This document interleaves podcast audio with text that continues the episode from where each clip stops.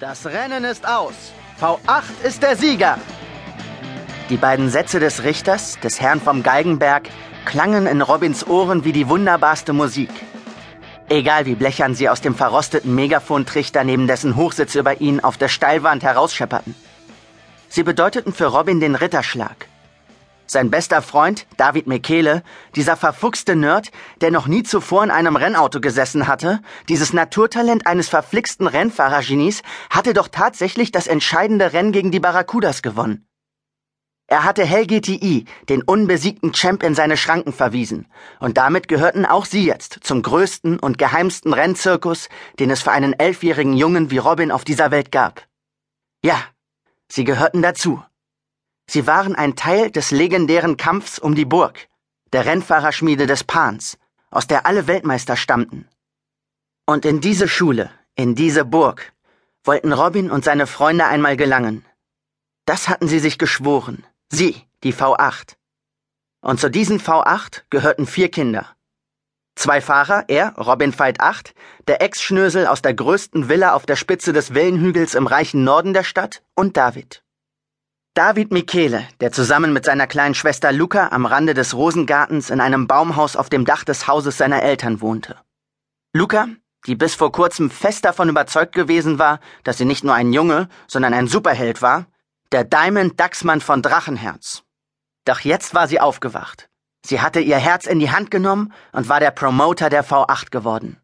Sie war vor ihnen auf den Galgenberg gestiegen und hatte die Barracudas mit einem unerschrockenen Rap in Fische verwandelt, die vor Angst rückwärts schwimmen.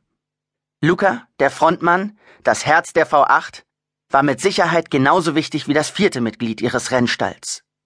Kiki Lilu, das geheimnisvolle Mädchen aus dem noch viel geheimnisvolleren Süden der Stadt, der verbotenen Zone, in der keine Gesetze, sondern nur Gerüchte herrschten.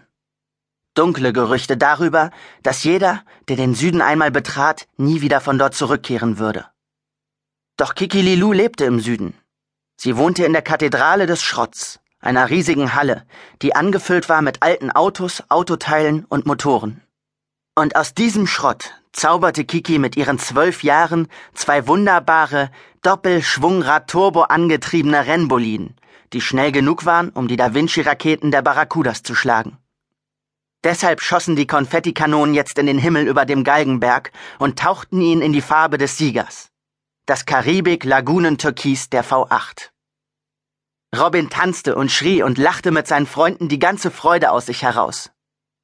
Bis Hell GTI, der geschlagene Champ, den Motor seines Boliden, des silbernen UFOs startete. Wir sehen uns wieder, sagte er stolz. Und ich freue mich wirklich auf unsere Revanche. Ja, eine Revanche hatten die Barracudas verdient. Das sagten die Regeln. Zwei Siege brauchte man gegen jedes Team. Erst dann musste der Verlierer für seine Niederlage bezahlen.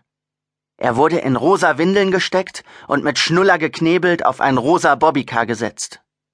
Doch was noch viel schlimmer war, er musste dem Gewinner seine Münze geben. Die magische Münze, mit der er vom Pan erwählt worden war. Und das hieß nichts anderes, als dass alles aus war. Der Traum von der Burg, vom Rennfahrer Weltmeister werden, war unwiderruflich geplatzt.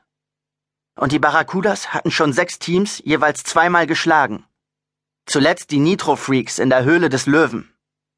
Robin und seine Freunde hatten es miterlebt. Sie hatten die vier Loser in den rosa Windeln auf den Bobbycars gesehen. Und wenn die Barracudas auch sie schlagen würden, sie, die V8, dann würden sie die siebte Münze bekommen und damit die Eintrittskarte in die Burg. Für einen Moment wurde Robin schwindelig. Wie konnten sie glauben, dass sie gut genug waren? Gut genug, um 14 Rennen gewinnen zu können.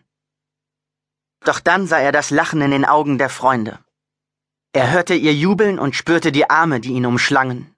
Er sah das Konfetti Karibik Lagoon Türkis, das nicht nur den Himmel, sondern auch den Steinbruch einfärbte, der bei ihnen der Galgenberg hieß. Und dann genoss er seinen Sieg. Den ersten von 14. Triumphierend fuhren sie zu dem Ort, der in den letzten zwei Wochen zu ihrem Zuhause geworden war. Zur Kathedrale des Schrotts. Ja, und so wie der einstmals verbotene Süden sich als die Welt herausgestellt hatte, in der sie für immer leben wollten, hatte sich auch der Schrottplatz verwandelt. Girlanden und Fahnen schmückten den Platz vor der ochsenblutroten Halle. Ein Grill brannte in der offenen Motorhaube eines alten VW Käfers.